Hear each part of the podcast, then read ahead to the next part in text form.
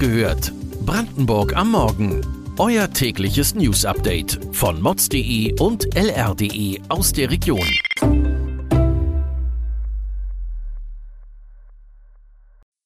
Guten Morgen Brandenburg. Es ist der 12. Januar und ihr hört den Podcast Wach gehört von Mods und LR mit den wichtigsten Nachrichten für Brandenburg. Die Airline EasyJet wartet ihre Maschinen jetzt auch am Flughafen BER in Schönefeld.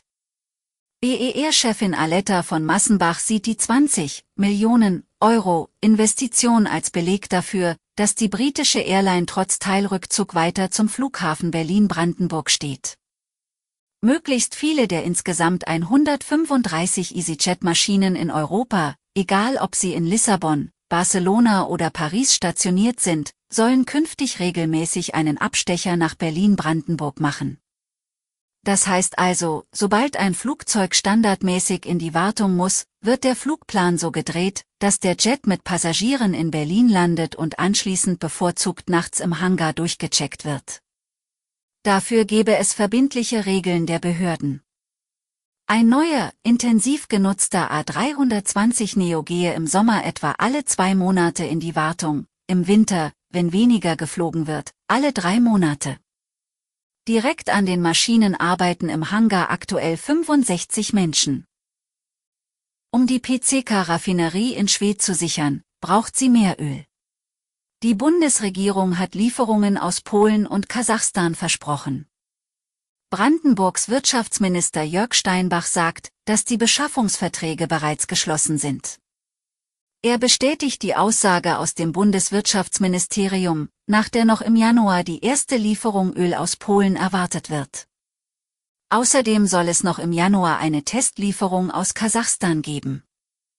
Etwa 100.000 Tonnen kasachisches Öl sind für den Februar vereinbart.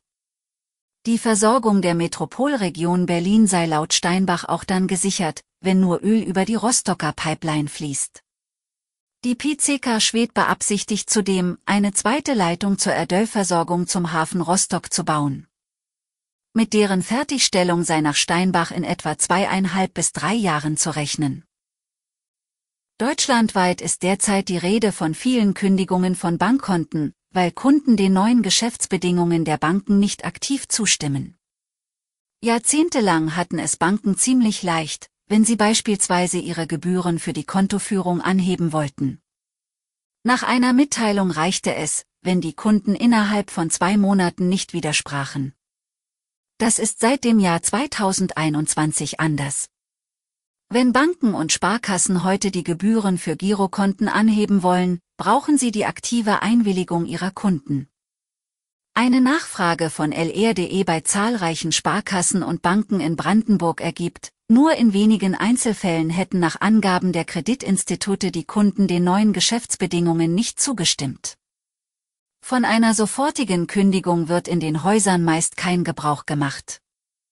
Wer dennoch nicht zustimmt, verliert auf Dauer die Vertragsgrundlage und damit auch das dazugehörige Konto.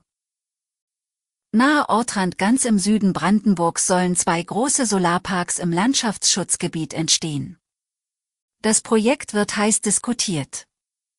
In den Gemeinden Lindenau und Kroppen sollen nach den Vorstellungen des Investors zwei je etwa 50 Hektar große Anlagen entstehen. Doch es gibt Widerspruch von Naturschützern und Anwohnern. Auch die Genehmigungsbehörde, das Landesministerium für Landwirtschaft, Umwelt und Klimaschutz, ist bislang gegen den Bau der Solarparks im Landschaftsschutzgebiet.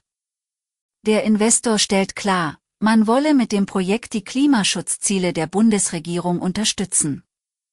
Zudem sollen die vorher landwirtschaftlich intensiv genutzten Flächen mit Beerensträuchern, Hecken und Windobstsorten bepflanzt und damit attraktiver für die umgebende Tier- und Pflanzenwelt gemacht werden.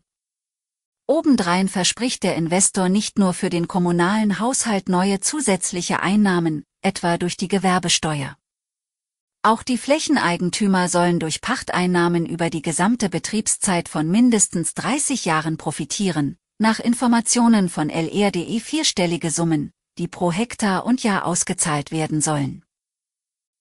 Weitere Details und Hintergründe zu den heutigen Nachrichten gibt es wie immer auf mods.de und lr.de.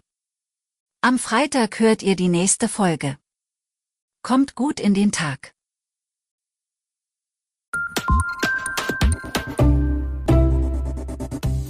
Wach gehört. Brandenburg am Morgen ist eine Produktion von mods.de und lr.de. Wir freuen uns auf euer Feedback per Mail an wachgehört.mods.de. Ihr findet uns auf allen bekannten Podcast-Plattformen. Abonniert uns für euer tägliches News-Update.